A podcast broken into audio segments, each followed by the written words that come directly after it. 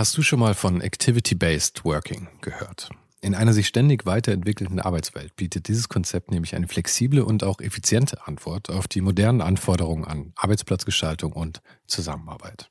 Und die Serviceplan Group ermöglicht mit diesem Konzept seinen Mitarbeitenden, ihren Arbeitsplatz nach ihrem eigenen Bedarf und Tätigkeit zu wählen. Klassischer Schreibtisch, abgeschirmter Bereich oder gemütliche Couch. In den Houses of Communication findet jeder den Spot zum Arbeiten, der ihr oder ihm am besten liegt.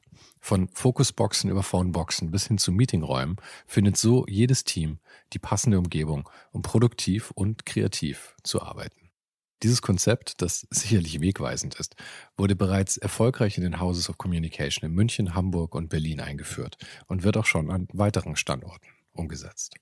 Und wer würde nicht gerne auf so eine flexible Art arbeiten? Also schau mal auf der Karriereseite von Serviceplan vorbei. Den Link dazu findest du direkt hier in den Show Notes dieser Folge. Und vielleicht kannst auch du dann bald schon in den Genuss von Activity-Based Working kommen. Und äh, da habe ich retrospektiv äh, noch oft drüber nachgedacht, dass das äh, irgendwie eine besondere Situation war, weil ich es mhm. oft nur kenne von, von Kindern, die irgendwo oder von Erwachsenen, die, die es echt schwer hatten oder irgendwie behütet waren und ich war halt gleichzeitig behütet und hatte es aber trotzdem schwer. Und ähm, das ist tatsächlich ein Grund, warum ich gelernt habe, mutig zu sein, ähm, weil ich ja, durch, durch das, was mir meine Mama beigebracht hat, ähm, rausgefunden habe, dass es, dass es mich glücklich macht oder dass für mich tatsächlich immer die mutige Entscheidung die sinnvolle Entscheidung ist und immer die angstbehaftete, die, die, die schlechte Entscheidung. Das ist tatsächlich der Kern, äh, der Kern von Ravage jetzt auch. Also ja. das ist der Grund für dieses Projekt, ist, dass ich für mich dieses Learning hatte. So alles, was auf der Welt schief läuft, beruht auf Angst. Und äh, egal wie groß die Angst ist, man muss irgendwie dagegen kämpfen. Das hier ist Ohne den Hype. Mein Name ist Sven Jürgensmeier und mein Gast heute ist die Künstlerin und Sängerin Mowgli. Mowgli, geboren als Selima Taibi, hat sich als Indie-Künstlerin einen Namen gemacht und ich bin besonders beeindruckt davon, dass sie sich diesen Weg wirklich komplett selbst gebahnt hat. Sie ist mit elf Jahren alleine zum Vorsingen für den Kinderchor der Frankfurter Oper gegangen. Sie hat per Crowdfunding die Finanzierung ihres ersten Albums organisiert hat gemeinsam mit ihrem damaligen Freund eine Reisedoku ins Kino und auf Netflix gebracht und auch für ihr neuestes Album steuert sie mit ihrem Team die gesamte Kommunikation. Und all das ganz ohne Label. Wir sprachen über ihren Weg, über das Umfeld, in dem sie aufgewachsen ist, über Hochsensibilität, über Kreativität und Selbstbestimmtheit und natürlich über ihr neues Album. Falls du den Podcast noch nicht abonniert hast, mach das jetzt gleich, damit du keine Folge mehr verpasst. Jede Woche ein Gespräch mit Menschen aus Design, Kunst und Kultur über ihr Leben und die Dinge, die sie gerade beschäftigen. Und verpasse auch nicht den Newsletter.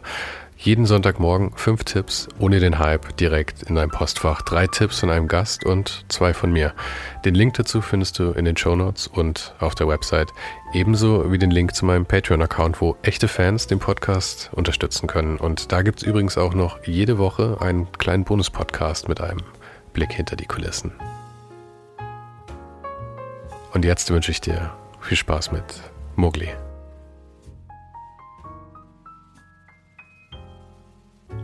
Du machst ja gerade eigentlich so die Interviewtour für das neue Album, oder? Ja, ein bisschen. Ein paar mache ich auf jeden Fall. Ein paar. Und nervt's schon? Oder ich stelle mir das immer ein bisschen schwierig vor, wenn man ja sehr gehäuft so viele dann hat und wahrscheinlich immer dieselben Fragen irgendwie gestellt bekommt und so, oder?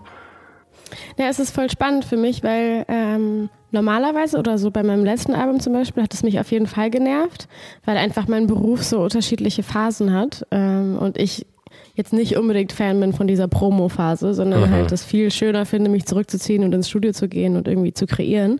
Und dieses Mal ist es echt anders, weil mich dieses Projekt, was ich gemacht habe, so glücklich macht und ich irgendwie auch so stolz darauf bin, dass es mir total viel Freude macht, darüber zu reden und dass ich es also Stand jetzt noch gar nicht überhaupt, sondern es richtig cool finde.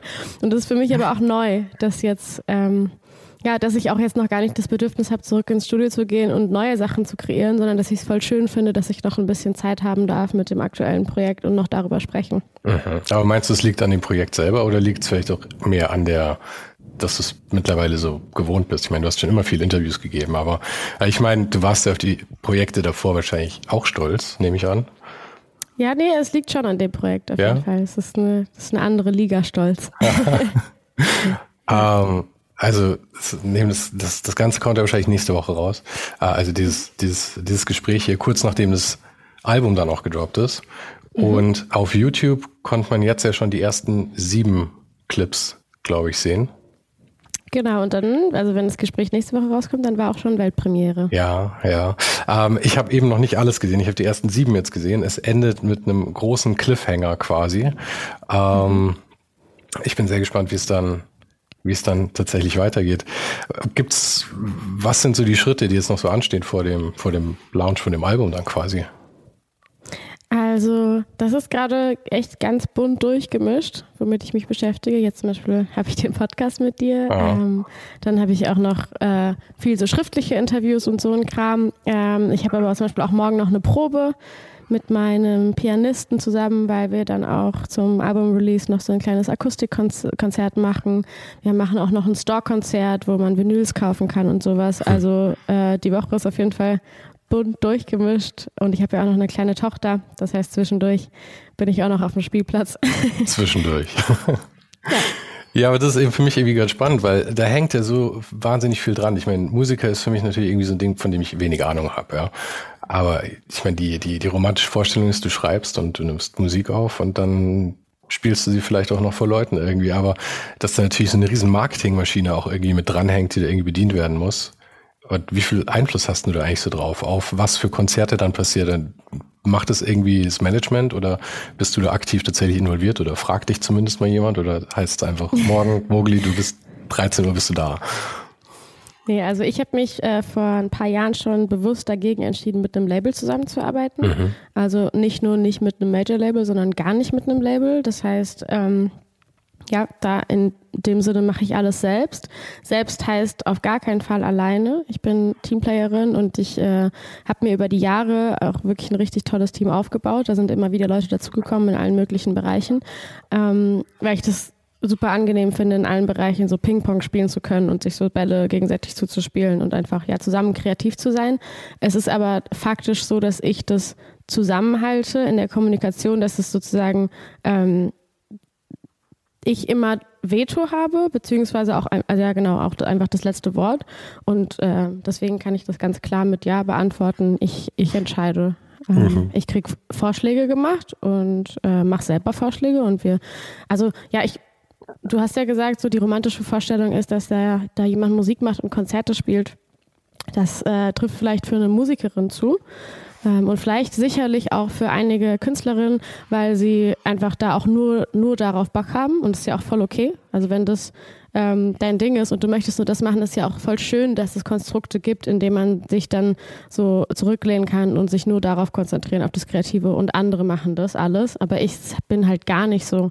Also ich bin äh, nicht Musikerin, ich bin Künstlerin und dazu gehören für mich ganz, ganz, ganz viele Aspekte. Mhm. Mir macht es halt wahnsinnig viel Spaß. Also ich ähm, finde auch Marketing spannend. Ich finde wirklich bis ins kleinste Detail jeden Bereich ähm, meiner Karriere spannend und bin in die alle mit involviert. Also auch bis hin zu, ich habe äh, mit dem Kostümdepartment zusammengearbeitet mhm. für, für den Film. Ich habe äh, mit dem Make-up-Department gesprochen. Ich äh, ja, ich schaffe die Vision auch äh, marketingmäßig. Wie, wie möchte ich denn überhaupt meine Musik releasen? Das muss ja nicht nur irgendwie ähm, so finanzielle Möglichkeiten beinhalten, sondern auch, äh, es kann ja auch schöne Sachen beinhalten. Also in meinem Fall jetzt zum Beispiel heißt es, ich habe jeden Monat einen Song released, aber nicht, weil das sich am meisten rechnet und ich so am meisten Singles verkaufe oder sowas, sondern weil ich ähm, gerne Zeit haben wollte, mit meiner Community jeden Song wirklich irgendwie so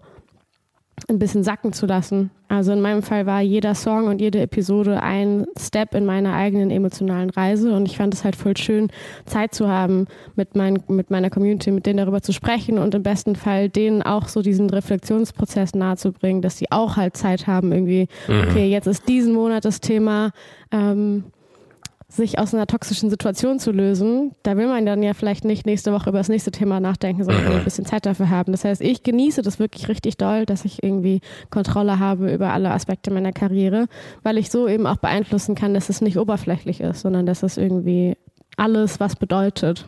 Das, das ist ja alles sehr, sehr unkonventionell, sagen wir mal eigentlich, oder? Wenn, wenn man das eben vergleicht mit, ähm, mit Musikern, klassischen Musikern, oder halt so die mit beim Label arbeiten dann im Prinzip. Ähm, und ich meine, wie sich das Ganze für dich entwickelt hat und dass du das jetzt machst auf so eine sehr umfangreiche Art. Ich meine, das, das ist ja auch nicht so, als wacht man morgens auf und denkt sich, that's the way I'm to do it now. Ähm, aber bei dir war ja alles schon immer sehr unkonventionell, soweit ich das bisher irgendwie mitverfolgen konnte. Und deswegen würde ich ganz gerne einmal ganz am Anfang anfangen. Und vielleicht kannst du mich einmal ein bisschen durch dein Leben einfach durchführen. Und ich glaube, da werden wir nämlich sehr viele Aspekte wieder haben, die sich dann wahrscheinlich irgendwie wiederfinden oder die vielleicht auch irgendwie erklären, warum jetzt dieses Album so rauskommt, wie es jetzt rauskommt. Ja. Vielleicht fangen wir auch mal ähm, wirklich ganz, ganz, ganz früh an. Fangen wir an mit dem, dem, dem ersten, was du selber als Kreatives in deinem Leben irgendwie bezeichnen würdest, vielleicht. Naja, also das ist ja die Frage, wo, wo fängt Kreativität an? Mhm. Ich würde sogar halt noch, noch früher anfangen und einfach sagen, so das, das Umfeld ist ja auch schon total wichtig oder so mhm. die, die Art, wie man vielleicht großgezogen wird oder in welchem Umfeld man groß werden darf. Ich bin in einem sehr alternativen Setting aufgewachsen. Ich bin in so einem linksgrünen Viertel aufgewachsen. Ähm, mein Papa ist Nordafrikaner. In Frankfurt bist du mhm. groß geworden, genau, oder? in Frankfurt, ja.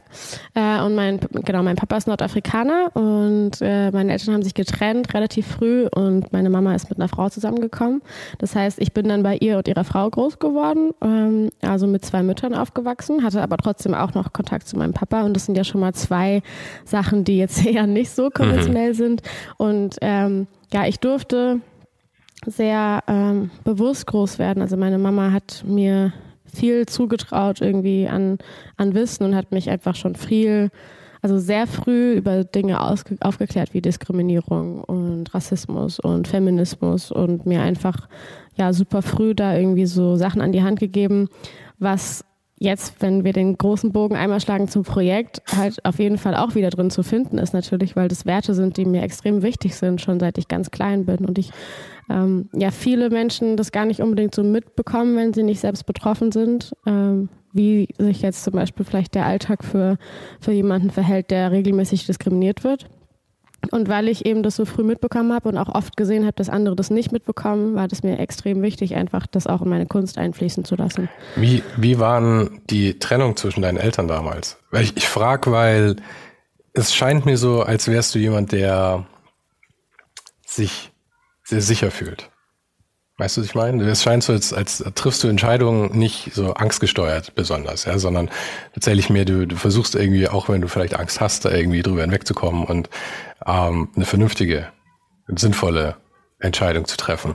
Und ähm, häufig ist es ja so, dass wenn in der Kindheit was irgendwie sehr schief gelaufen ist, dass das sehr schwer wieder zu erarbeiten ist. Und dass man eben sehr viel aus Angst heraus dann irgendwas macht. Und so eine Trennung kann ja sehr traumatisch sein für ein Kind. Also meine Eltern haben sich auch scheiden lassen, als ich fünf war. Und das war mehr so die Rosenkrieg-Nummer, war jetzt nicht so optimal. Und ich muss sagen, ich denke schon, dass ich das heute in meinem Verhalten immer noch sehe. Und ähm, ich würde jetzt aber eher tippen, dass bei deinen Eltern das einigermaßen harmonisch war. Nee, tatsächlich nee. nicht. ähm, es ist aber eine, eine, sehr, sehr spannende Fragestellung, weil ähm, ich ähm, oft auch schon darüber nachgedacht habe, dass ich das Gefühl habe, bei mir ist eine, auch in der Hinsicht wieder eine bisschen unkonventionelle Situation gewesen.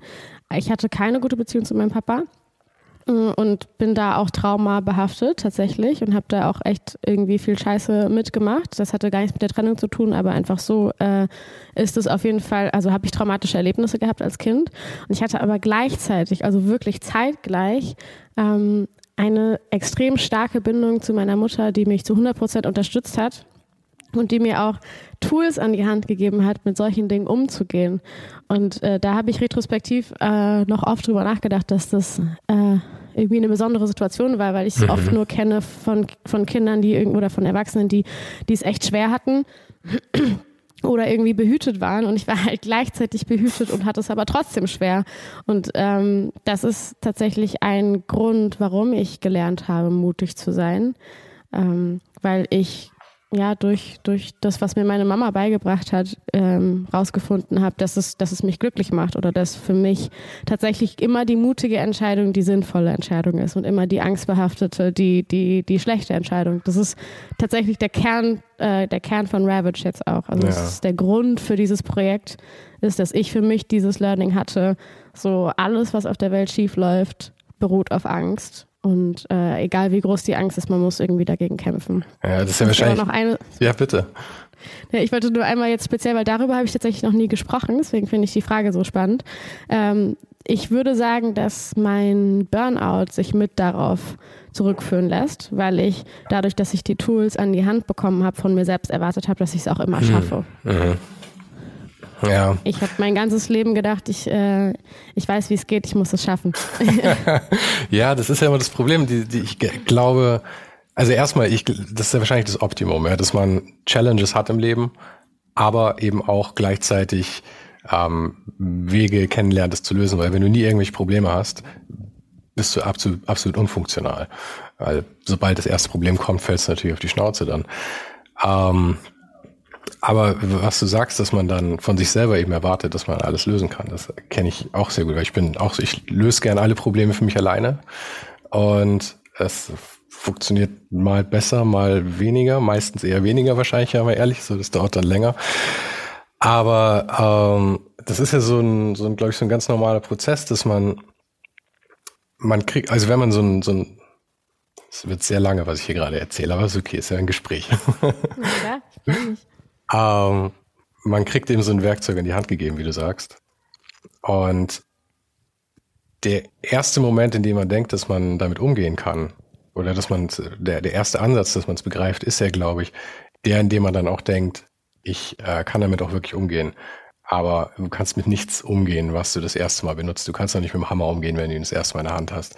Das heißt, man hat, glaube ich, immer, dass man sich selber überschätzt zuerst mit diesem Tool, dann auf die Schnauze fällt und dann hoffentlich damit eben weitermachen kann. Langer Rede, kurzer Sinn quasi. Ich fand es jetzt gar nicht so lang. und macht auf jeden Fall Sinn für mich. Bei mir ist halt noch dazu gekommen, ähm, ja, dass irgendwie dann einfach meine Erwartungshaltung an mich so, so hoch war, dass ich mit, ähm, gar nicht unbedingt, dass ich sofort können muss, aber ähm, ich habe, bis ich 25 war, also bis ich dann auch irgendwie Burnout hatte, noch nie gesagt, ich kann nicht mehr. Mhm weil ich einfach gar nicht auf die Idee gekommen bin. Und es ist ja total schlimm, weil niemand, niemand kann immer. Ähm, und das ist auf jeden Fall, ja, es hat auch schon echt früh angefangen. Ich habe äh, zum Beispiel schon als Jugendliche bin ich immer in den Ferien krank geworden sofort. Das ist mhm. ja irgendwie schon so ein erstes Zeichen, eigentlich schon als Kind, ähm, weil man mich aber auch einfach nicht davon abhalten konnte, immer tausend Sachen zu machen. Also mhm. meine Mama hat es echt versucht. Also so, es war nicht so, überhaupt nicht mich gedrillt oder so, gar keine Ansprüche. Also die Leistung, dieser Leistungsanspruch in, oder dieser, ja, nicht Leistung, sondern dieser Bock eigentlich tatsächlich, so viele Sachen zu machen, kam immer von mir. Ich habe jetzt gar nicht irgendwie so eine Mutter gehabt, die gesagt hat, so hier, geh doch mal in die Ballett und also so Stunde und jetzt hier noch Geige oder so. Ähm, es war eher so, dass sie mich zwingen musste, mit Sachen aufzuhören oder ich nicht noch was Neues anfangen durfte. Mhm. Weil es schon zu viel war einfach. Und dieses, ja, dieser Zyklus von ich werde in den Ferien immer krank erstmal. Ja, ja, klar, der Stress fällt ähm. ab, das Cortison-Level geht runter und bam. Ja. Und das ist ja echt krass, dass das irgendwie auch schon mit 13 so war. Mhm. Das habe ich natürlich aber jetzt erst retrospektiv verstanden. Ja, ja. Aber es haben ja viele Leute. Ich meine, man sieht es ja bei, bei, bei vielen Kindern auch. Äh, es gibt ja auch mal, also mein persönlicher Favorit, die Kinder, die dann immer das Kotzen anfangen, wenn es zu stressig wird oder so. Also ich meine, dass es sich halt so körperlich manifestiert, ist ja irgendwie, ist ja sehr häufig. Und mir tut es immer sehr leid. Bei meiner Freundin ist das auch deutlich intensiver als bei mir. Ich meine, ich krieg keine Ahnung, ich krieg dann Durchfall, wenn ich richtig Angst habe oder so, ja. Aber also mhm. die banalen Sachen, ja. Meiner Freundin, die wird dann auch irgendwie krank und die Kinder mit den Zähnen, so dass sie bald die halben Zähne runter hat und all solche Sachen. Also manche Leute trifft es ja auch härter und manche irgendwie weniger hat oder man sich mehr zu Herzen. Das ist ja irgendwie total schwierig zu beurteilen, weil das ja auch für jeden irgendwie individuell ist, glaube ich, einfach. Ja, das ist aber tatsächlich auch die Krux an meinem eigenen Leben, dass ich ähm, hochsensibel bin. Das heißt, es ist, eine, dass es hat eine biologische Begründung, dass man so Reize stärker wahrnimmt und das können alle möglichen Reize sein. Also das ist äh, längst medizinisch gesehen aus dieser so esoterischen Ecke raus. Es geht irgendwie nicht mehr darum, äh, ich fühle mehr, sondern es geht wirklich darum, dass es auch ähm, oft Ursprung ist von so psychomatischen Sachen. psychosomatischen Sachen, weil ähm, wirklich einfach die, die Reize stärker wahrgenommen, egal welche das sind. Und der klassische hochsensible Typ ist ein introvertierter Typ. Ähm, das heißt, die fangen schon früh als Kind an zu merken, okay, ist mir alles zu viel und die ziehen sich eher zurück. Die, äh, das heißt, da ist auch so die Wissenschaft, die beschäftigt sich eher mit diesem Typen. Es sind meistens Menschen, die sich einen Beruf auswählen, wo sie nicht so viel Kontakt mit anderen Leuten haben müssen, die einen Beruf wählen, der jeden Tag gleich ist, damit sie mhm. irgendwie Routine haben und die halt, also ich habe auch Freundinnen von mir, die hochsensibel sind, die sind auf den Bauernhof gezogen und haben sich halt so komplett rausgezogen, haben kein Social Media und so. Und dann gibt's aber die einigen wenigen, zu denen gehöre ich und zu denen gehört auch mein Mann tatsächlich, die äh, schon früh merken, okay, ich ich nehme das irgendwie alles stärker wahr, aber ich kann damit auch was machen und ich finde es mhm. total spannend und dann zu einem extrovertierten Typ sozusagen werden, obwohl die Reize ihn halt mehr ausmachen. Und das war für mich auch so die, so eigentlich, ja, das ist das größte Paradox meines Lebens, dass ich, ja, ja. dass der Lifestyle, auf den ich Bock habe, mir gar nicht gut tut und ich halt lernen muss, da irgendwie eine Balance zu finden zwischen dem, was ich will und zwischen dem, was jetzt so gut ist für meinen Körper. Ja, ja aber ich kann es durchaus nachvollziehen. Also mir geht's äh, ähnlich. Ich würde mich auch eher als introvertiert bezeichnen. Ich habe mich auch immer als extrem schüchtern bezeichnet, bis ich dann irgendwie sehr viel Kundenkontakt hatte in meinem Job und dann da immer mehr gemerkt habe, dass ich eigentlich mit den Leuten sehr gut umgehen kann. Weil wie du sagst, das ist ja so ein, so ein Geben und Nehmen. Auf der einen Seite kriegst du mehr mit, aber gerade dadurch hast du natürlich auch Fähigkeiten, die andere dann nicht haben. Also du kommst halt in den Raum und du weißt sofort, was Sache ist da drin irgendwie. Und kannst dementsprechend natürlich auf die Leute eingehen. Es kostet dich aber dafür natürlich umso mehr Energie dann. Aber äh, also deswegen, ich kann es ich kann's durchaus, durchaus nachvollziehen.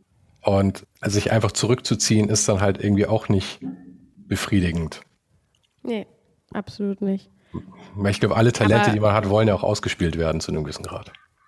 Ja, hundertprozentig. Aber das war, also ja, bevor ich Burnout hatte, wusste ich nicht, dass ich hochsensibel bin, mhm. ähm, weil ich mich eben damit noch gar nicht auseinandergesetzt habe. Und dann ähm, war das so das größte Learning auch für mich der letzten Jahre, dass ich die Welt jetzt so in Reize unterteile und ähm, wie so ein Energiebarometer oder wie so ein Topf, der, der, mal, der voll wird und ich halt auf einmal verstanden habe, dass ganz viele unterschiedliche Dinge diesen Topf füllen können, auch schöne Sachen. Mhm. Nicht nur Sachen, die mich stressen, sondern auch mit Freunden auf einem Festival zu sein oder in einer Bar zu sein oder einfach irgendwelche Sachen, die füllen auch diesen Topf und ich muss mir immer wieder zwischendurch Zeit nehmen, mhm. den, den Topf zu leeren. Ja, ja. Ja, das sind immer so, so Vereinfachungen dann halt von, von dieser Sache, die man, glaube ich, braucht, um das zu irgendwie zu so greifbar zu machen.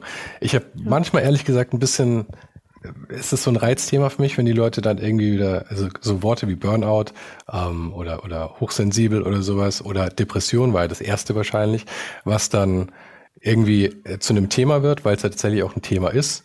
Und dann wird es aber so adoptiert von der breiten Masse als auf einmal ist alles eine Depression. Auf einmal kann man nicht mehr traurig sein einen Tag, sondern es ist immer gleich eine Depression. Und ich glaube, wir sind da gerade in so einer Phase, wo diese Sachen, also die dich jetzt tatsächlich irgendwie betreffen, äh, viele ziehen sich irgendwie diesen Schuh an, weil das halt irgendwie eine einfache Erklärung ist für ganz banale Probleme, die sie vielleicht irgendwie haben. Weißt du, was ich meine? Ja, ich bin auf jeden Fall anderer Meinung. Ähm, ich ich finde es immer nicht so wichtig, wie jemand das nennt. Wenn es jemandem nicht gut geht, dann, dann ist es fair enough. Also ich finde es dann, wie, man steckt selbst nicht drin. Also es ist natürlich auch wichtig, dass dann eine Unterscheidung stattfindet, ähm, dass es trotzdem noch sowas gibt wie Diagnose und trotzdem mhm. irgendwie so noch sowas wie Therapie, dass einfach trotzdem noch äh, man einige Sachen ernster nehmen muss, als vielleicht, wenn jemand einfach mal nur traurig ist, auch wenn traurig sein auch okay ist. Aber im Endeffekt ist, wenn jetzt wirklich jemand darüber spricht und von sich selbst sagt, dass er eine Depression hat, dann äh, finde ich, geht es niemandem anderen was an. Also.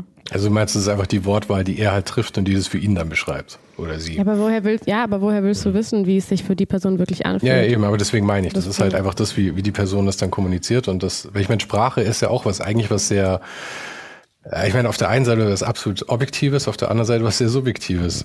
Ähm, objektiv halt in dem Sinne, dass wir uns alle irgendwie verstehen müssen, aber subjektiv, dass jeder von uns natürlich jedes Wort irgendwie anders wahrnimmt, einfach geprägt dadurch, wie wir, wie wir das ähm, naja, was wir damit verbinden halt irgendwie. Ja, aber dadurch, dass auch es auch eine Depression für jeden Menschen so unterschiedlich sein kann, ist der Vergleich halt gar nicht wichtig. Es ist halt eigentlich total egal, ähm, ob das jetzt wirklich eine Depression ist, weil die andere Person mhm. B hatte auch eine Depression und es ist eigentlich egal tatsächlich. Weil du sie nicht vergleichen ähm, musst. Nee, weil man sie auch gar nicht vergleichen kann. Ähm, wegen der subjektiven Wahrnehmung, aber auch, weil, weil, die Krankheit sehr unterschiedliche Gesichter hat. Deswegen ja. würde ich sagen, ähm, wenn jemand darüber spricht, dann ist das ein, ein kann das eine Hilfe sein oder es kann einfach irgendwie eine Aufforderung zum Dialog sein und dann ist dieser Dialog wichtig und dann ist eigentlich egal, wie es man es nennt. Ja, das ist gut, da mal drüber zu sprechen mit Jürgen, so, weil ich, wie gesagt, ich merke, dass mich das manchmal irgendwie ein bisschen reizt. Äh, und ich denke, warum reizt es mich eigentlich? Es ist auch überhaupt nicht mein Problem, was irgendjemand über sich selber sagt. Ich meine, das erste, was ich gelernt habe, ist, dass es nicht mein Problem ist, wenn jemand was über mich sagt, aber es ist tatsächlich auch nicht mein Problem, wenn jemand was über sich selber sagt. Ja. Ja, ja stimmt, das stimmt. Das ist ah. aber eh immer die spannendste Fragestellung, wenn man irgendwie gereizt äh, wird. Ja, ja, klar. Das, was ist das jetzt gerade? Weil meistens ist es ja irgendwas bei einem selbst. Ja, ich meine, letzten Endes kann mich niemand aufregen. Ich kann mich nur aufregen an der Person oder an dem, was da passiert. Ja. Ich erinnere mich, äh, als Jugendliche ähm, hatten wir zeitweise mal äh, Menschen in der Klasse, die sich selbst verletzt haben. Ähm, und ich erinnere mich noch daran, dass damals äh, halt so stigmatisiert einfach Leute gesagt haben, so, äh, die will halt nur Aufmerksamkeit. Mhm. So, die hat doch eigentlich gar nichts. Die hat, weil es ist natürlich auch, äh, also Selbstverletzung kann auch Teil einfach von einem klinischen Bild sein. So, und da wurde aber halt gesagt, so, hey, die hat doch gar nichts, so, die macht es nur, um äh, um Aufmerksamkeit zu bekommen, weil es auch äh, tatsächlich einfach sehr inszeniert war. Es war so, weiß ich nicht, auf einem Geburtstag und dann irgendwie ins Bad gegangen und sich in dem Moment selbst verletzt. verletzt. Das heißt, tatsächlich vielleicht nicht die, ja, das klassische klinische Bild, was man so kennt, äh, weil es da um was ganz anderes geht, als um das, ey, guck mal, habe ich gerade gemacht.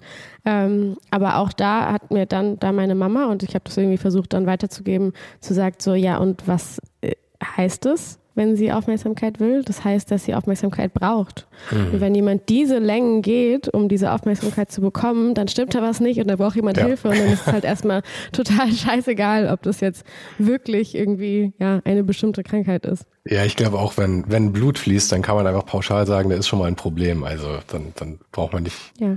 nicht primär nach Ursachen suchen. Ähm, wir haben jetzt einen ziemlich krassen Deep Dive irgendwie gleich gemacht. Und ähm, das schon bei der Trennung deiner Eltern. Ähm, und wir waren noch gar nicht wirklich bei dem Kreativen. Und du hast noch nicht mal geklärt, was eigentlich kreativ ist. Ich glaube, das war noch der Schritt, an dem du davor noch warst. Ähm, lass es doch noch mal irgendwo da eigentlich, greif noch mal irgendwo da wieder rein. Fang da noch ja.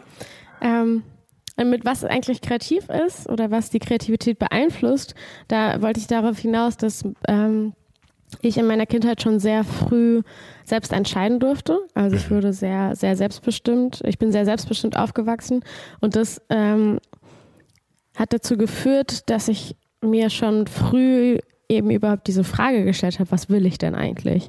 Und bei vielen geht es erst viel später los, weil sie vorher die, die das nicht dürfen tatsächlich. Was heißt früh Und deswegen dann? meine ich, wann hast du dir diese früh Frage? Früh heißt als, äh, also wann ich, früh heißt als selbstbestimmt sein heißt zum Beispiel, dass ich als Neugeborenes, wenn sich jemand zu mir gebeugt hat und mir einen Kuss geben wollte und ich den Kopf weggedreht habe, meine Mama gesagt habe, so, nee, sorry, sie will nicht. Mhm. Ähm, also schon für mich sozusagen, für meine Selbstbestimmtheit Partei ergriffen hat, als ich mich noch gar nicht ausdrücken konnte. Und dann einfach hatte ich einfach oft die Wahl, so möchtest du jetzt in den Park oder möchtest du auf den Spielplatz? Ähm, dadurch habe ich früh angefangen darüber nachzudenken, worauf habe ich denn jetzt gerade Bock oder was möchte ich machen.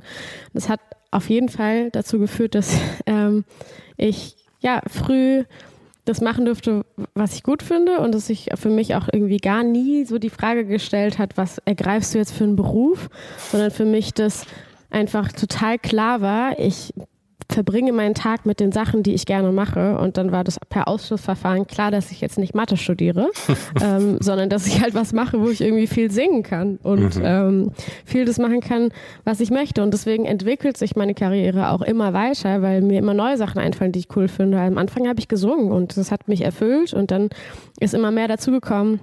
Und ich äh, habe auch, also ja, je älter ich werde, desto mehr merke ich, dass was, was ich schon mal gemacht habe, das reicht mir dann. Das habe ich dann einmal gemacht, dann will ich das nächste machen. Und mhm. ähm, ich würde sagen, das macht kreativ, dass man den Raum hat, darüber nachzudenken, was man will. das braucht Zeit, das braucht vielleicht als Kind auch mal Langeweile, es braucht ähm, aber auch die, diese die Mündigkeit, dass man selber entscheiden darf. Und Kinder werden einfach ganz oft nicht als mündige Wesen wahrgenommen. Ähm, und das ist voll schade. Und da fängt, ja, da fängt Kreativität an. Also für mich hat sie da angefangen. Mhm. Und du warst ja dann, ähm, also wenn ich mal kurz ein bisschen Biodaten abreißen darf, du warst mit elf, warst im Kinderchor, glaube ich, an der Frankfurter Oper. Genau, ja. Auf äh, Eigeninitiative nehme ich dann an, du wolltest da ja. Unbedingt hin. Ich bin tatsächlich, ohne meiner Mama was zu sagen, zum Vorsingen gegangen, weil ich in der Schule, äh, in der Schule lag im Aufenthaltsraum so, in so eine Zeitung und da stand das drin, dass man donnerstags vorsingen kann. Ähm, und das war der Nachmittag, wo sie gearbeitet hat, wo ich sozusagen selbstständig nach Hause ge gefahren mhm. bin, eigentlich mit dem Fahrrad.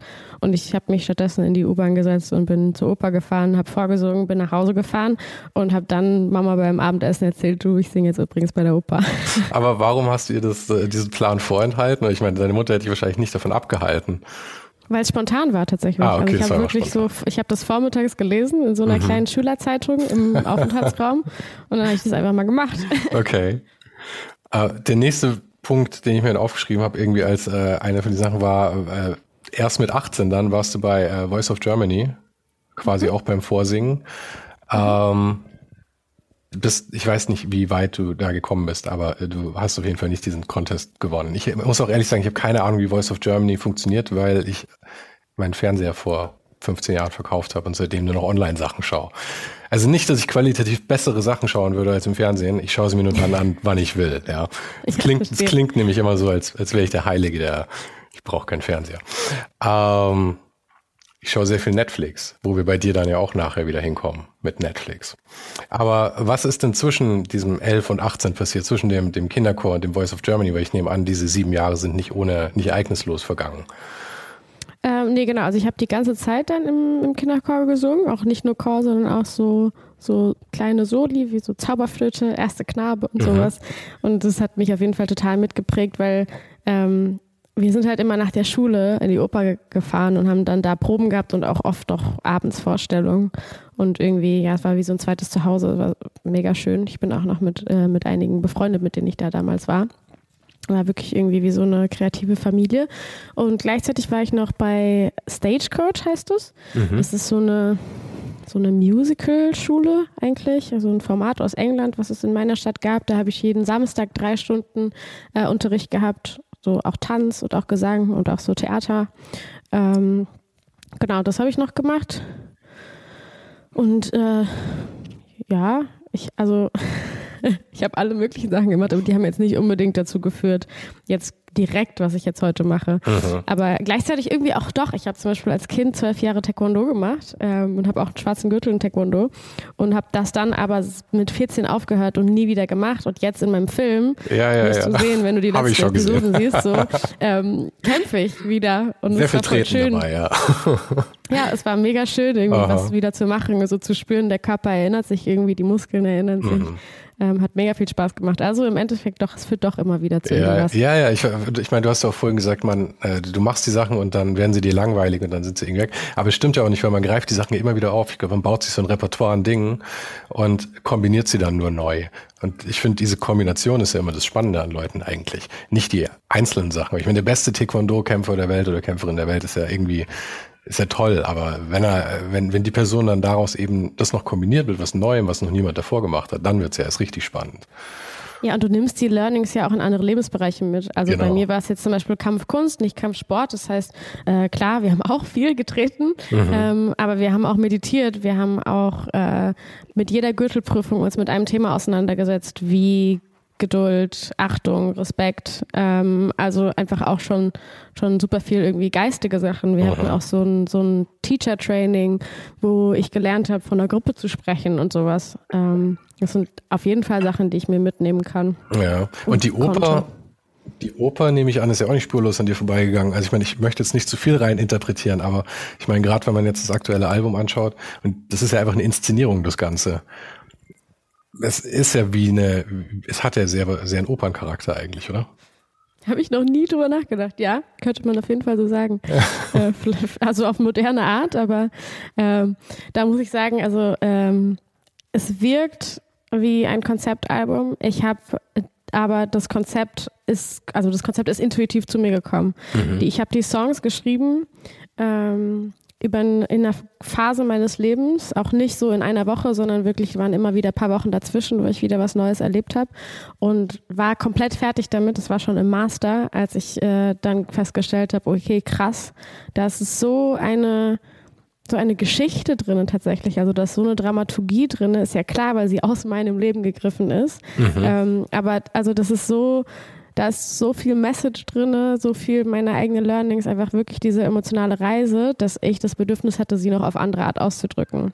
Aber schau, dir. im Endeffekt sieht es aber jetzt so aus, als wäre das halt so das krasseste Konzept und ich glaube, es liegt daran, dass einfach äh, die besten Konzepte auf dem Leben berufen. Ja, ja, aber das hat, das hat mich eben auch interessiert, was zuerst da war, die Musik oder, oder die Story im Prinzip.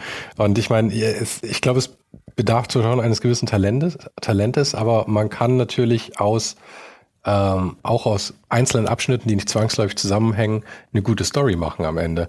Und das hast du damit ja eben jetzt, damit ja eben jetzt gemacht. Aber ich fand es schon oder jetzt, wo du sagst, dass es eben nicht von vornherein alles durchgeplant war, finde ich es eigentlich umso beeindruckender, dass du es halt geschafft hast, da so ein ja, aber sehr, sehr, sehr cine, cine, cinematografisch, cinemagran, naja, du weißt, was ich meine. Es, hat, es, hat, es ist halt wie ein Film im Prinzip oder wie eine Oper, wie ja. ein Stück irgendwie, von vorne bis hinten irgendwie. Hast du da viel es drehen? Ist tatsächlich eine klassische Heldinnenreise. Mhm. Also es ist tatsächlich so, dass ich, äh, als ich die Songs gehört habe, ich hatte mich auch schon mit, mit so Storyentwicklung und so auseinandergesetzt und äh, ähm, ja, ich hatte schon Konzepte geschrieben für andere Filme und so, also so gar mhm. nichts, hatte gar nichts mit mir damit zu tun.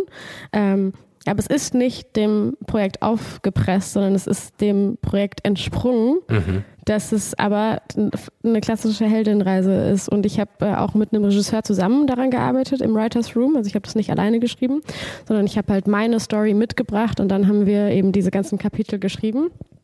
Und es war echt, echt krass, weil wir immer wieder an diesen Punkt gekommen sind, dass wir gesagt haben, ja krass, ja, das ist ja, es ist ja wirklich eine klassische Dramaturgie. Ähm, die steckte einfach in dieser Geschichte. Mhm. Und das war für mich auch, da, daher kommt dieser Drive, dass ich diese Geschichte erzählen wollte. Weil, um nochmal zum Anfang zurückzukommen, was du ganz am Anfang gesagt hast, mit dem Mut, ähm, Helden müssen mutig sein. Und ich habe einfach so krass an meinem eigenen Leben gelernt, dass mich das an einen guten Ort gebracht hat, aus einem schlechten Ort raus, an einen guten Ort mutig zu sein, ähm, dass mir halt extrem wichtig war, dass, dass sich andere diese Geschichte auch anziehen können. Und in meinem Album hatte ich sie halt an meiner Geschichte behaftet erzählt. Also die Lyrics, die sind natürlich auch immer metaphorisch und jetzt nicht so, ich habe hier das erlebt und das und das und das, aber trotzdem kommt da die Emotion und die, die Stories kommen halt von mir. Und dann habe ich gemerkt, okay, ich möchte nicht nur über meine eigene Geschichte sprechen, sondern ich möchte eigentlich irgendwie die Möglichkeit haben, dass Leute sich diese Geschichte irgendwie ja, mit der Geschichte identifizieren können und im besten Fall ähm, auch mutig sind. Und deswegen gibt es diesen Film. Mhm. Es gibt diesen Film, weil ich auf die visuelle Art noch die Möglichkeit hatte, ja, eine Reise auszudrücken, die so metaphorisch ist, dass man sie auf alle möglichen Situationen von sich selbst beziehen kann. Wir haben, wir sind schon wieder gesprungen. Und das passiert in meinen Gesprächen meistens, weil ich glaube, mein Hirn springt einfach auch immer viel. Aber ich würde trotzdem gerne noch mal wieder ein bisschen, bisschen zurückspringen wieder. Ähm, wir hatten gesagt, mit elf warst du im Kinderchor, mit 18 warst du bei The Voice. Mhm. Hast du für The Voice, hast du da auch niemandem von erzählt, als du hingegangen bist? Oder hast du da, wie lief das? Doch. Also der Link von Opa zu The Voice war, dass ich gemerkt habe, okay, ich finde es total schön, mit Musik meinen Tag zu verbringen, aber ich habe die Musik nicht geschrieben mhm. und ich habe äh, irgendwie das Bedürfnis, selbst zu komponieren und ich möchte selbst auch kreieren können. Und deswegen war für mich klar, ich studiere jetzt keine klassische Musik. Ich hatte es kurz überlegt tatsächlich, ob ich irgendwie ein klassisches mhm. Gesangsstudium mache oder so. Äh, und das hat sich dann daraus irgendwie ergeben, dass es für mich keinen Sinn gemacht hat. Und dann war ich an einem Punkt, so ich hatte natürlich kein Publikum, ähm, mich kannte ja niemand. Und das hat mich als junger Mensch total frustriert, weil ich so gesagt habe, ey, mit einem Nein könnte ich umgehen, aber mit einem No One Stille. Knows kann ich irgendwie echt nicht mhm. so gut umgehen. Ähm, und das war der Grund, warum ich zu The Voice gegangen bin, weil es einfach, ich kannte niemanden, ich war in Frankfurt, das ist jetzt keine Stadt, wo man so Kontakte knüpfen kann. Hm. Und ja, das ist nicht so, wie man sich vorstellt. Das ist halt nicht so wie früher. Du kannst nicht einfach irgendwie ein Demo irgendwo hinschicken. Das interessiert keine Sau. Ähm, genau, du musst diese ersten Schritte halt alleine gehen. Und äh, das war für mich eine Möglichkeit, zu The Voice zu gehen. Oder das war die erhoffte Möglichkeit, ähm, ein Publikum zu bekommen. So, Aber in, dann, in, in, Frankfurt war doch diese ganze Elektroszene immer sehr groß, oder? Das war doch wahrscheinlich da auch noch so gerade, oder? Wenn ich so überlege jetzt gerade, du, es war also 2000er dann, oder? Äh, nee, also 18, das war Ende. Ich meine, das war ja schon, du bist, nee, nee, ja. das, du bist 94 geboren, noch. ja. Genau, stimmt, ja. stimmt. Das heißt, die Musikszene in Frankfurt war dann nicht mehr so, dass du, oder war das einfach nicht deine Szene, dass du da. Äh, es gibt, es gibt eine ziemlich coole Jazz-Szene in Frankfurt tatsächlich. Okay. Da kenne ich auch ein paar Musiker, die sind echt cool. Es gibt auch immer noch eine elektronische Szene und Clubs mhm. und sowas. Ähm, aber jetzt so Musikbusiness nicht so wirklich. Okay. Und äh, wie weit bist du denn bei The Voice dann eigentlich gekommen? Ich kenne die Story überhaupt nicht, mehr ehrlich zu sein. Ich, ich bin direkt rausgeflogen. Direkt rausgeflogen, also, okay. Genau. Also es gibt sozusagen einige Runden, bevor man dann ins Fernsehen kommt. Mhm. Das ist dann schon, da ist schon eine Auswahl passiert von irgendwie, ja. es kommen nur 100 Leute überhaupt äh, dann in diese Auditions, obwohl 3000 sich beworben haben oder so. Also das schon. Aber dann bei der ersten öffentlichen, also bei der Fernsehausstrahlung bin ich dann direkt rausgeflogen. Aber das Ziel war ja da, äh, ein gewisses Publikum zu gewinnen. Hat es dafür gereicht? Nee, gar nicht. Aber es war, ähm, nee, das, also du singst da halt zwei Minuten in einer Fernsehshow und dann ist wieder, dann ist es ja wieder vorbei. Und man also, hat nicht auf einmal ähm, irgendwie 30.000 Leute auf Instagram oder sonst wo, nee. die einem, die dann irgendwie bleiben potenziell, weil sie dich gut fanden.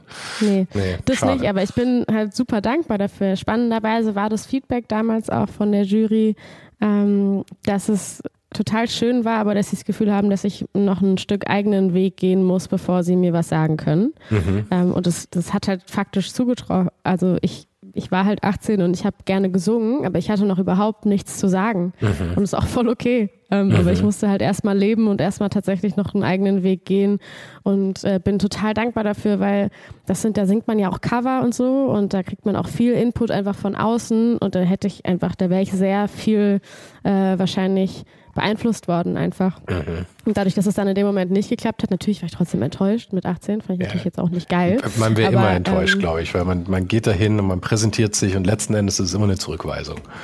Genau, ja, voll.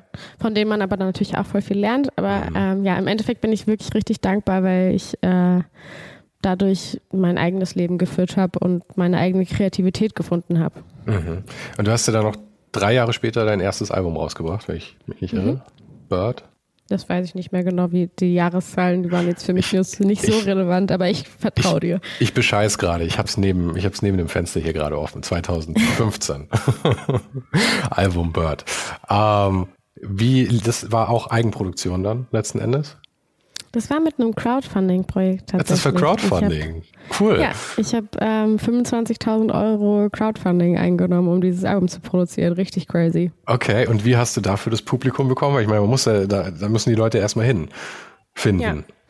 Also ich hatte da schon gesammelt. Also ich meine, da sind ja irgendwie drei Jahre äh, mhm. gewesen. Ich habe ein paar Konzerte gespielt, lokal. Ich mhm. hatte eine Facebook-Page. Ich habe natürlich Leute gesammelt. Ein paar sind auch auf jeden Fall von der Fernsehshow übergeschwappt. Äh, mhm. Ich meine nur halt keine 30.000. Ich glaube, es waren so 1.000 mhm. oder so. Ähm, ja, ich habe einfach gesammelt über die Jahre und halt irgendwie mir versucht, was aufzubauen. Erstmal im Kleinen.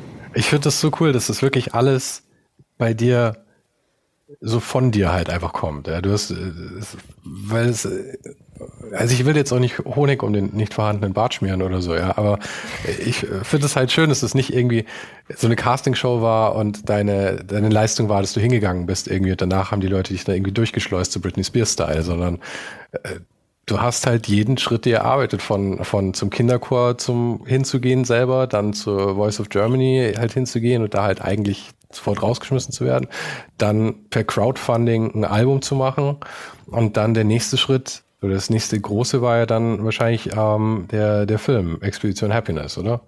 Den du mit deinem ja. damaligen Freund damals gemacht hast. Hat er sich eigentlich um die, um das Video gekümmert, um den Videoteil gekümmert und du um irgendwie den Audioteil? Wie war da die Arbeitsaufteilung so?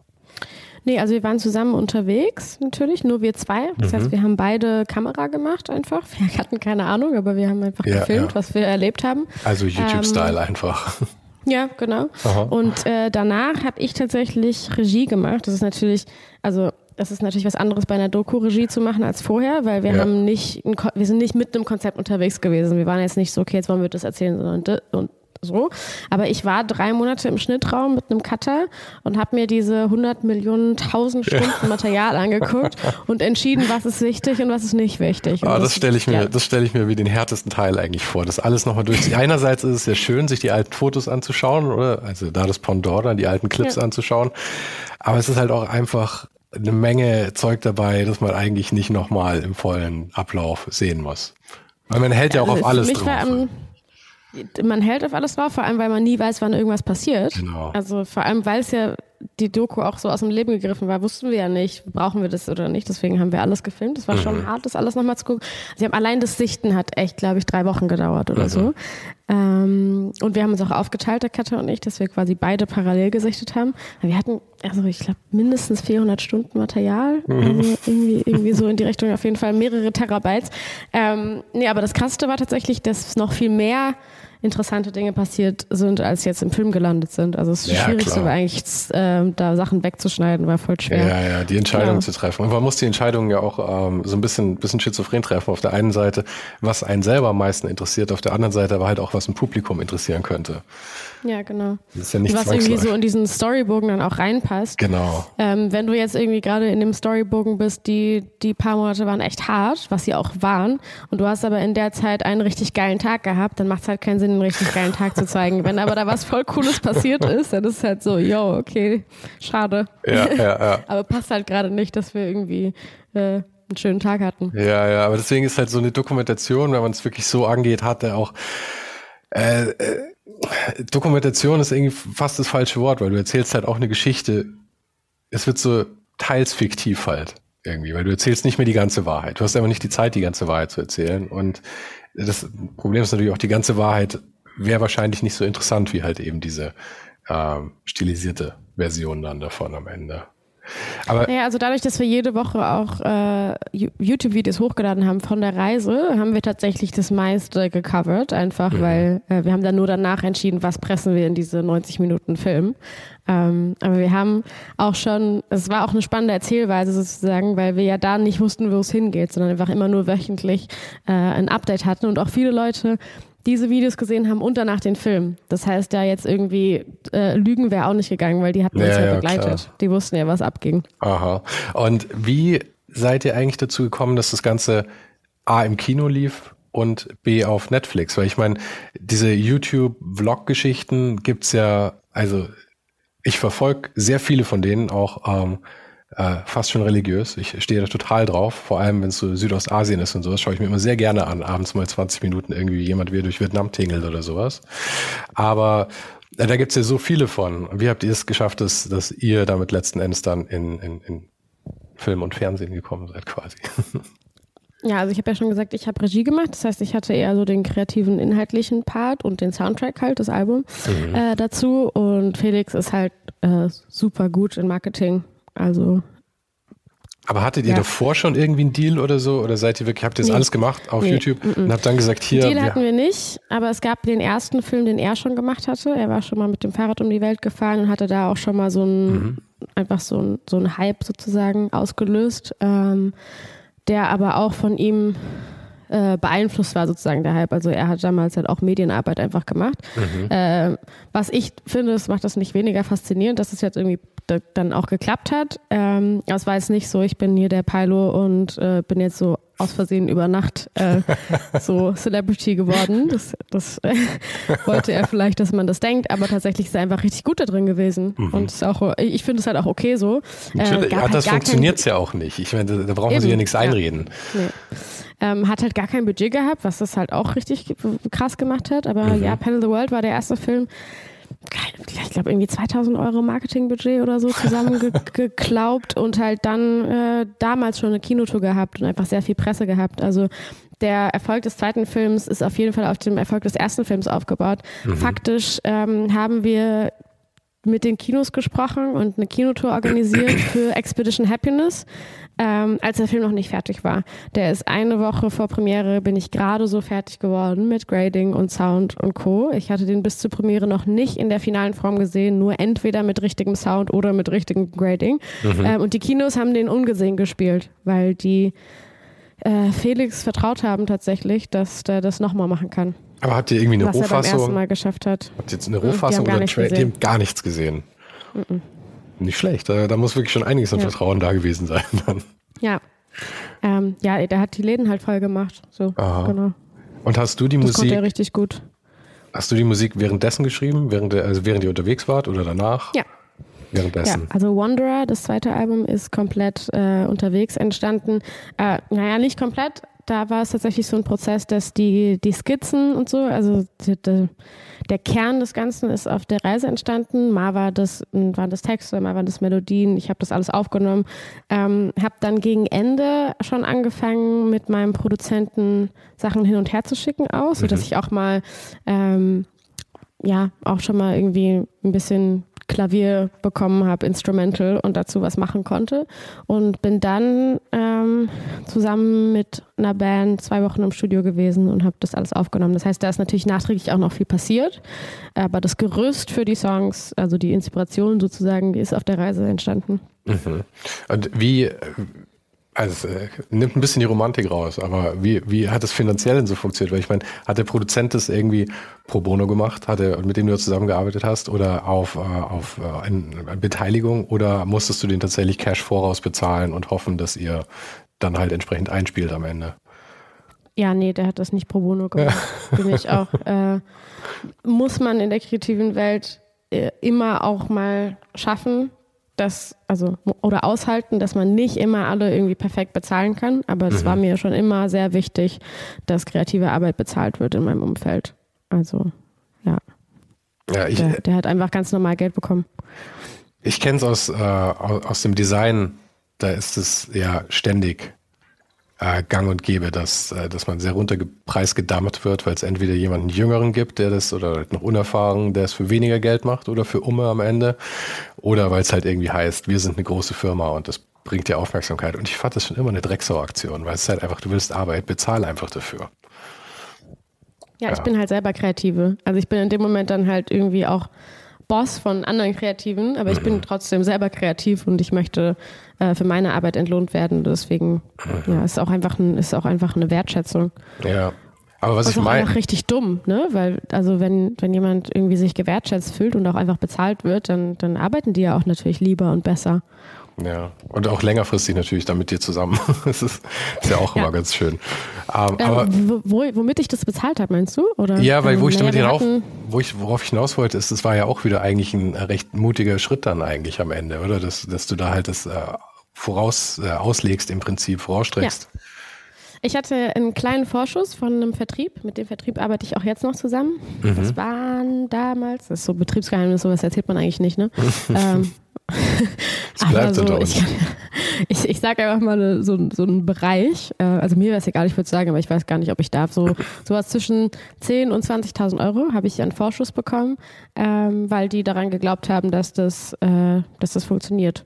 Das war sozusagen mein erstes professionell gearbeitetes Album, jetzt nicht so Crowdfunding, ähm, sondern genau und ähm, das war aber ein Vorschuss, der nicht quasi in meine Tasche gegangen ist, sondern der budgetbezogen an, an verschiedene Stellen ging. Und davon konnte ich halt äh, die Produzenten bezahlen, also den Produzenten in dem Fall, und äh, die Musiker und das Studio buchen und hatte dann auch noch so ein ganz bisschen Geld übrig, um irgendwie, weiß ich nicht, das Cover zu designen und so. Also äh, ich habe da jetzt auch nicht irgendwie allen mega viel Geld gegeben, sondern zum Beispiel die Fotografin war eine Freundin von mir und die ähm, hat Geld bekommen, aber halt nicht so viel. Es geht gar nicht anders, wenn du independent bist am Anfang. Aber ja, ich hatte, hatte diesen Vorschuss und das ist auch für mich echt besonders, ähm, dass ich vier Jahre später quasi mit derselben Firma einen Vorschuss bekommen habe, mit dem ich jetzt diesen Film umgesetzt habe.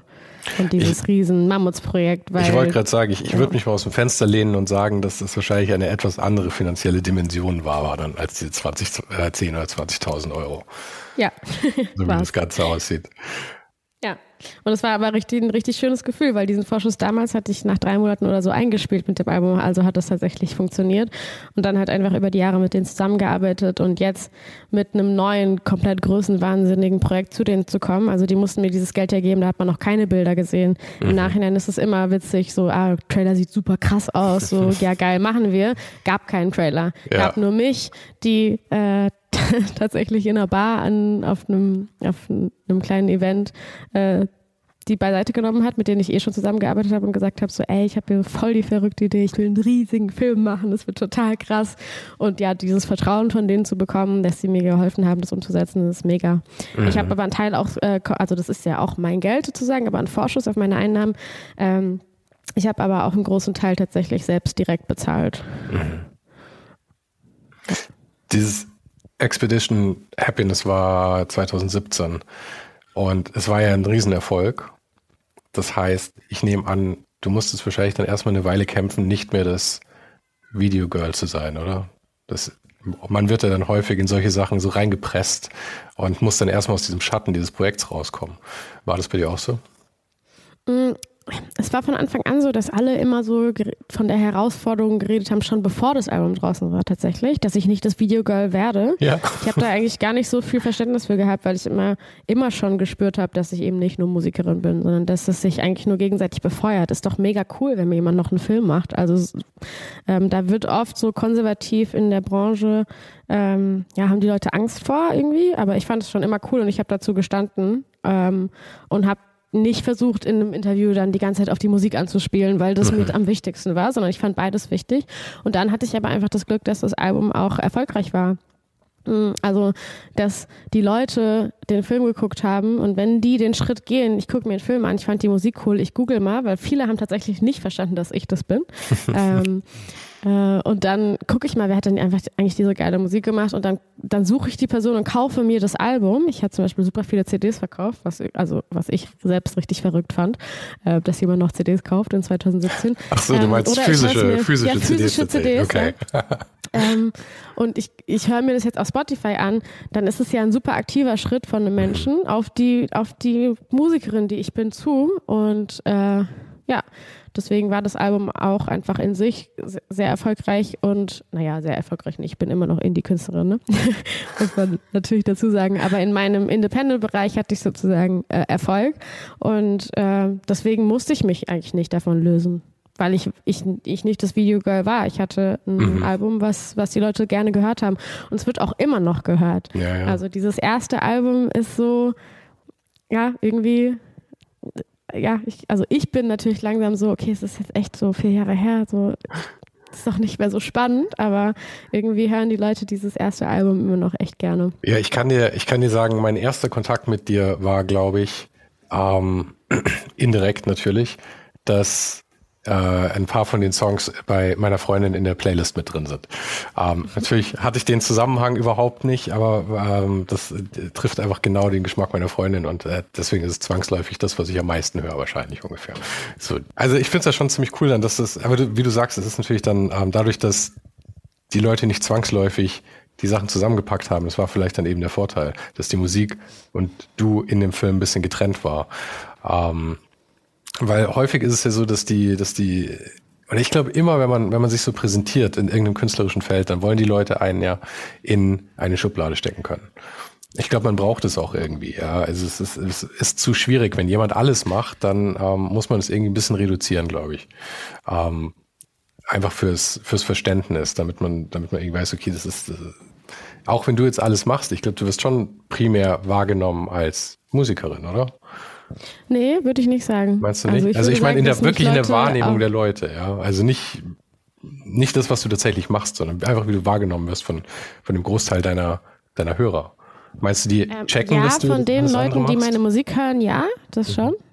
Aber ähm, dadurch, dass ich so unterschiedliche Sachen mache, haben mich Leute auch in unterschiedlichen Bereichen kennengelernt und man mhm. so man stickt ja auch immer so ein bisschen mit dem, wie man jemanden kennenlernt. Und ich habe äh, zum Beispiel in den letzten Jahren halt super viel Freude auch gehabt, so meine Art Direction selber zu machen und schöne Fotos zu machen einfach. Es macht mir extrem viel Spaß, äh, selber mein Styling zu machen, selber das Make-up zu machen, selber zu in, die kreativen Entscheidungen zu treffen, wie jetzt irgendwie so ein Fotoshooting aussieht. Und dann ist es bei mir halt anders als bei anderen Künstlerinnen. Ich mache nicht ein Albumshooting und dann gibt es halt irgendwie so die Pressefotos von meinem Album, sondern ich mache halt einfach jeden Monat ein Shooting und poste mhm. die, weil ich es halt schön finde. Das heißt, es gibt auch Leute, die folgen mir einfach, ähm, weil sie meine Fotos schön fanden, weil sie vielleicht irgendwie meinen Style cool fanden oder äh, ja, einfach aus verschiedenen Gründen oder haben mich, also es gibt verschiedene Anknüpfpunkte. Es gibt tatsächlich auch viele, die mich über einen bestimmten Podcast kennengelernt haben, weil sie es total spannend fanden, wie ich da irgendwie über mein Leben gesprochen habe, ähm, die dann vielleicht erst im zweiten Schritt mitkriegen, dass ich Musik mache. Und und das ist ähm, wieder so Musikbusiness technisch natürlich äh, für, für Leute Horror. Ähm, die dann da total Angst vor haben, so, ja, aber was ist dann, wenn die denken, du bist Influencerin? Und dann sage ich halt so, ja, dann ist das halt so, aber ist doch cool, mhm. weil ich habe die Möglichkeit noch ähm, auf eine andere Art Leute einzusammeln, die dann vielleicht mitkriegen, dass ich Musik mache und das dann halt auch cool finden, die das sonst nicht mitbekommen hätten. Also ähm, ja, ich wehre mich einfach nicht dagegen. Äh, ich wehre mich gegen Schubladen und ähm, versuche immer eine neue Schublade aufzumachen, wenn. Ja, ja. vielleicht denke ich da auch falsch, weil ich glaube, ich denke immer nicht an, an Publikum, ich glaube, ich denke immer an Kunden. Und für Kunden ist es, glaube ich, ein Horror, wenn sie nicht wissen, bist du Illustrator oder bist du Grafiker oder sowas. Ja. Ähm, aber es stimmt, du bist natürlich keine Dienstleisterin. Das heißt, die Leute kommen nicht zwangsläufig wegen einer speziellen Sache, sondern eigentlich willst du so viele Kanäle wie möglich, über die dich Leute kennenlernen können, oder? Ja, es kann auch auf jeden Fall schaden. Hat, hat es auch schon in der Vergangenheit, aber dann, dann ist es halt so. Also ich lebe mein Leben und mein Leben ist so eng mit meiner Karriere verknüpft, nicht für andere Leute, sondern für mich ähm, und auch nicht mit dem Hauptgrund Geld zu verdienen. Also ein Beispiel, wo es dann halt nicht cool ist, ist, wenn jemand ähm, mir tatsächlich nur wegen meiner Musik folgt und es halt echt äh, einfach sehr, sehr gerne meine Musik hört und mir dann auf meinen sozialen Ka Kanälen folgt und dann äußere ich mich politisch, weil ich politisch bin. Ähm, und habe da auch äh, eine starke Meinung und äh, dann ist die Person vielleicht politisch anderer Meinung mm, und ist dann bleibt dann vielleicht noch eine Zeit dabei und ist dann aber irgendwann genervt davon und sagt so, boah, kein Bock mehr, diese feministischen Sachen zu hören. Äh, entfolgt mir und kriegt vielleicht jetzt nicht mit, dass ich neue Musik habe. Das ist dann so. Ähm, dafür werde ich mich aber nicht verbiegen. Das kann auch sein, dass Leute mir, in es ist sehr wahrscheinlich, dass mir Leute in den letzten Jahren erfolgt sind, weil sie äh, das Gefühl haben, dass ich oberflächlich geworden bin, weil ich eben auch Spaß habe an Dingen, die klassisch als oberflächlich wahrgenommen werden, sowas wie ein Fotoshooting zum Beispiel bin ich halt so, ey, mir macht Modeln echt Spaß. Ich finde es, also so, ich finde es cool, es ist eine Ausdrucksform von mir oder Mode macht mir einfach Spaß. Ich finde es, ähm, ja, ich habe im Alltag fast immer nur ein Hoodie an, aber mir macht total viel Freude, auf dem roten Teppich irgendwie ein cooles Outfit anzuhaben. Und ja, wenn dann jemand denkt, das heißt, dass äh, ich keinen Tiefgang mehr habe, dann see you later, dann ist das halt so. Ja, ja. Und die Leute haben ja auch, ich sage immer so die Leute, als wäre es irgendwie so eine, so eine fassbare Menge, aber jeder von uns, ja, nimmt ja auch immer so seine, seine Vorurteile mit und so. Und ich nehme an, du wirst ja schon einen Riesenschwung Menschen damals mit dem, mit dem Film eingesammelt haben. Und das war halt so ein bisschen der, der Hippie-Lifestyle mäßig und sowas. Und ähm, ich habe da auch eine sehr große Affinität zu. Ich werde den kompletten Juni jetzt wieder in der Strandhütte in Thailand verbringen, wo ich nur eine Badehose anhaben werde, wahrscheinlich in der ganzen Zeit. Das darf man aus hygienischen Gründen eigentlich gar nicht so sagen, aber sagen wir einfach, ich hätte eine zweite dabei. Aber, also es ist mir durchaus nicht fremd, ja. Ähm, aber man muss natürlich auch sagen, wenn man älter wird, verändern sich die Lebensumstände und man repräsentiert das vielleicht nicht mehr ganz so. Die meisten Leute, die Dreadlocks mit 18 haben, haben sie mit 27 nicht mehr. Und das heißt nicht, dass sie alle ihre Werte verkauft oder verraten haben. Aber ich meine, deine Lebensumstände haben sich auch komplett verändert. Ich meine, du, bist jetzt in einer, in einer, neuen Beziehung, du hast, ich meine, so neu ist sie nicht. Keine, ehrlich gesagt, keine Ahnung, wie lange du mit Egor? Nee, wie heißt er? Eugen. Eugen zusammen Eugen. ist, sorry. Eugen. Der übrigens auch sehr gut rübergekommen ist in, in, dem, in dem Film, muss ich sagen. Also in dem neuen, in Ravage. Ähm, Dankeschön. Das ist mein ganzer Stolz. Ja. Und ähm, Mutter bist du eben auch geworden noch und ich meine, die Lebensumstände verändern sich natürlich und ähm, auch wenn es jetzt nicht ja, heißt. Ist spannend, weil jetzt die, die Sachen, die ich jetzt wieder repräsentiere, weil sind, glaube ich, sogar näher noch an diesem Bild, was ich in Expedition Happiness vermittelt habe von mir als Person, als die Zeit dazwischen. Ähm, Warum? War mir Warum? halt aber einfach egal. Naja, weil also das für die Leute naheliegender ist, vom, vom Hippie-Mädchen, die gerne reist, zu äh, ich verlieb mich und habe ein Kind, mhm. als äh, zu ich habe Bock, mir die Haare weißblond zu färben und elektronische Musik zu machen und in Berlin zu wohnen und äh, auf dem Teppich ja. zu sein. Ja, so. ja. Ähm, ich hatte bis vor wenigen Wochen, weil ich jetzt einfach das Album in meiner Instagram-Bio habe und äh, möchte, dass die Leute das mitbekommen, hatte ich in meiner Instagram-Bio äh, mein, mein Lebensmotto. Da stand Change over Stagnancy ähm, und All of Me over One True Me. Und das ist für mich äh, auch wirklich der Kern meines Ichs, dass ich eben mehrere Menschen bin. Und Leute erwarten von sich selbst und auch irgendwie von anderen Menschen in der Gesellschaft, dass sie ihren eigenen wahren Kern finden und dann dabei bleiben. Und das ist Authentizität. Und ich bin der Meinung, dass ich mich nicht verstelle, wenn ich verschiedene Facetten habe. Und diese Facetten, die dürfen so unterschiedlich sein.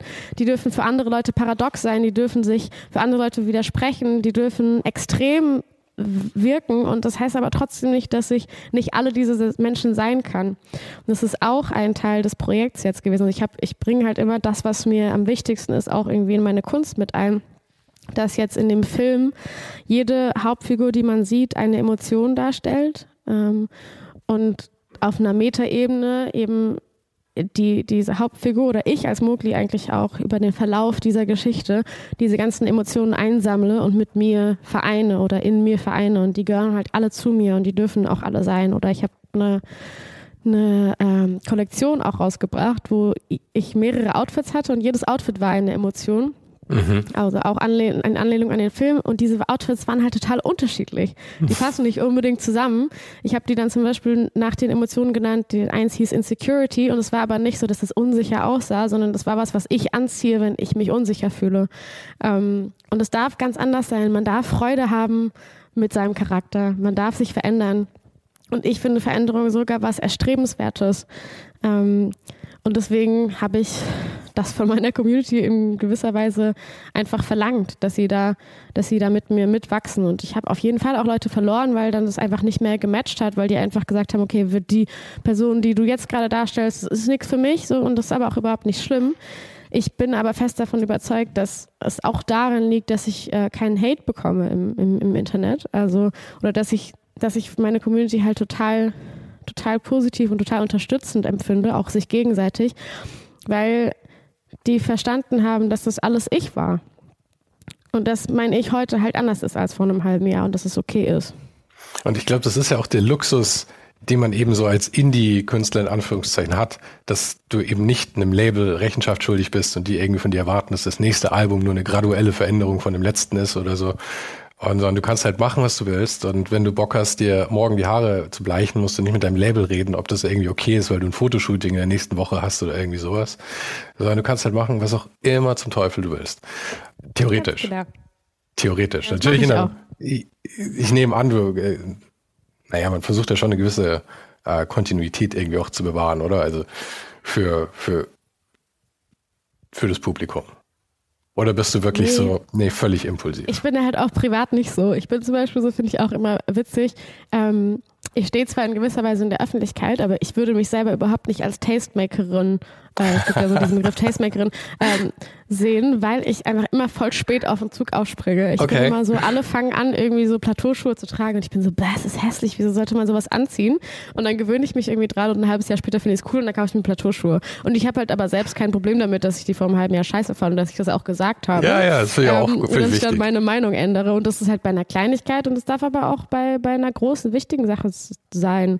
Ähm, seine Meinung zu ändern zeugt, finde ich, auch von Stärke und nicht, ja, nicht ja. Von, so, also ich brauche keine Kontinuität. Nee, also ich finde Kontinuität sogar wirklich, also da kriege ich be so Beklemmung. Ich habe richtig Angst davor, wenn ich das Gefühl habe, ich muss, irgendwas muss gleich bleiben. Aha. Ähm, aber mit dem Tastemaker, ich meine, es gibt ja unterschiedliche Arten von Tastemakern. Ich meine, einerseits gibt's halt die, die Early Adopters. Ich hasse diese ganzen Worte. Warum muss das eigentlich immer alles auf Englisch sein? Aber es gibt halt einfach keine guten Deutschen dafür. Also es gibt die Early Adopters, ja, auf der einen die Seite. Die bin ich nicht, genau. Und dann gibt's aber eben, da gab's von, von Malcolm Gladwell mal ein wunderbares Buch. Ich weiß nicht mehr, kennst du Malcolm Gladwell zufällig? Ähm, und der, ich weiß nicht mehr, was es war, was Outlier oder so, aber es ging jedenfalls eben darum, ähm, wann der Breaking Point von so Sachen ist, ja. Und da hat er eben so Sachen zurück, zurück äh, verfolgt. Von einerseits, es gab doch mal diese Hush Puppies, diese Schuhe. Und da konnte er ziemlich genau zurückverfolgen, ab, bei wem es dann explodiert ist, weil davor war das so eine ganz angestaubte Marke und dann als die und die Person getragen hat, dann wurde. Andererseits konnte aber, glaube ich, auch ein, ein Syphilis-Outbreak in den USA in den 80ern oder sowas zurückverfolgen auf tatsächlich eine sehr promiskuitive Person, die irgendwie in Philadelphia war oder sowas. Ja, du hast recht. Eigentlich ist das das richtige Wort. Ich bin kein Early Adopter. Ich bin natürlich Tastemakerin, weil ich, äh, weil ich Künstlerin bin und weil ich meinen eigenen Taste äh, nachgehe und das dann verbreite. Also, ja, weil du das Publikum halt hast jetzt letzten Endes genau, einfach. Ja. ja. ja. Aber ich bin keine Early Adopterin of Trends. Ich bin so, dass ich erst in 2020 das erste Mal Yoga gemacht habe und so war so, ey krass, ihr habt ja alle recht, das ist ja total geil. Ich glaube, ich war aber auch nicht viel früher dran mit Yoga. Meine, aber als Kerl muss ich sagen, ist man ja auch immer noch die absolute Ausnahme. Wenn ich in eine Yogastunde gehe, bin ich häufig der einzige Kerl, der da drin ist. Was ich immer noch faszinierend finde irgendwie. Aber naja. Ja, ich habe äh, Yoga von meinem Mann kennengelernt. Also er ist Yogalehrer. Das heißt. Ach, ist er? Ja. Ah, okay. Ja, dann ist es natürlich naheliegend. Aber bei mir war es auch, auch die Freundin, die es mir dann letzten Endes nahegebracht hat. Ähm, ich glaube, wir haben eigentlich einen ganz guten Bogen gespannt jetzt. Ich meine, wir sind bei Weitem nicht, wir sind in manche Details reingegangen und ich hätte noch ähm, gerne die ganzen Lücken vor allem aufgefüllt, ähm, die jetzt dazwischen waren. Aber vielleicht können wir das einfach zu einem anderen Zeitpunkt dann irgendwann nochmal nachholen. Ja, ich finde auch, also wir haben schon, schon ein sehr schönes Gespräch gehabt bis jetzt. Okay, dann bedanke ich mich bei dir und wünsche dir noch viel Erfolg bei deinen weiteren Interviews. Dankeschön.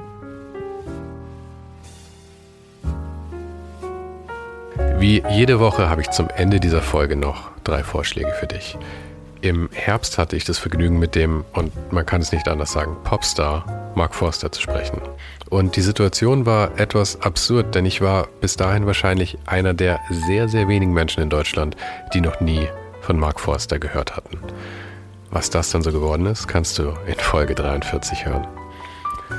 Dann war da noch mein Gespräch mit der Artdirektorin der Zeit, Marlin Schulz. Wir sprachen über ihre Arbeit bei der Zeit, aber sie erzählte auch, wie sie mal ein Dildo in den Gazastreifen geschmuggelt hat.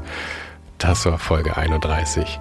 Und dann darf ich natürlich auch nicht das Gespräch mit der Designlegende Stefan Sargmeister vergessen, vor allem wenn es heute um Musik geht. Stefan gewann nämlich sogar schon zwei Grammys, unter anderem für das Coverdesign des Talking Heads Albums Once in a Lifetime. Wir trafen uns für Folge 53 in Wien.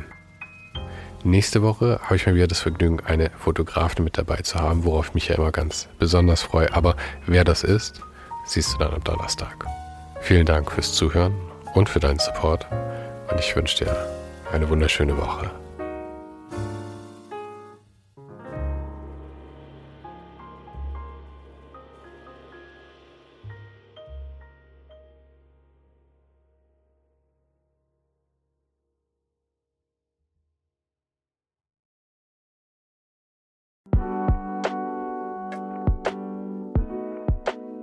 Das war's für heute.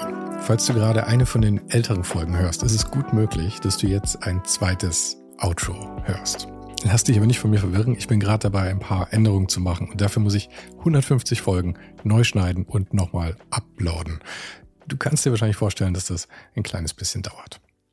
Falls du mich und die Show supporten möchtest, gibt's dafür ein paar Möglichkeiten. Auf patreon.com slash svensaro gibt's jede Woche Bonusmaterial exklusiv nur für Supporter. Und das für nur ein paar Euro im Monat, mit denen du mir helfen kannst, ohne den Hype noch lange, lange für dich weitermachen zu können. Es hilft natürlich auch immens, wenn die Show wächst und dazu kannst du deinen Teil beitragen, indem du deinen Kollegen und Kolleginnen davon erzählst. Freunde, Familie, du weißt am besten, für wen das noch was sein könnte. Und zu guter Letzt, falls du es noch nicht gemacht hast, bewerte die Show jetzt gleich mit fünf Sternen in deiner Podcast-App. Im Newsletter gibt es übrigens jede Woche völlig kostenlos inspirierende Tipps von meinen Gästen und mir. Den kannst du auf uninhype.substack.com abonnieren. Und alle Links findest du, wie immer, direkt auch hier in der Beschreibung und natürlich auf ohnedenhype.com. Im Archiv gibt's noch eine Unmenge anderer Gespräche. Unter anderem waren schon mit dabei Stefan Sagmeister, Mirko Borsche, Paula Schör, Mike Miri, Jeremy Format, Jonas Lindström, Mathilde Mutant, Olaf Heine, Eike König, Erich Spiegermann und, und, und. Scrolle einfach mal durch. Wir sind bei über 150 Folgen, wie gesagt. Und um ehrlich zu sein, kann ich selber kaum fassen, dass ich das Glück hatte, mit so vielen inspirierenden Menschen sprechen zu dürfen. Vielen Dank an Dominik Huber und Marc Capella von Moiré. Von denen stammt nämlich die neue Hausschrift der Show und die heißt GT Pressura. GT steht übrigens für Grilly Type, über die die Schrift zu mir kam. Und auch nochmal vielen Dank an Tobias Rechsteiner fürs Vermitteln. Der größte Dank geht aber natürlich an dich fürs Einschalten, fürs Zuhören und für deinen Support. Und wir hören uns dann hoffentlich nächste Woche wieder.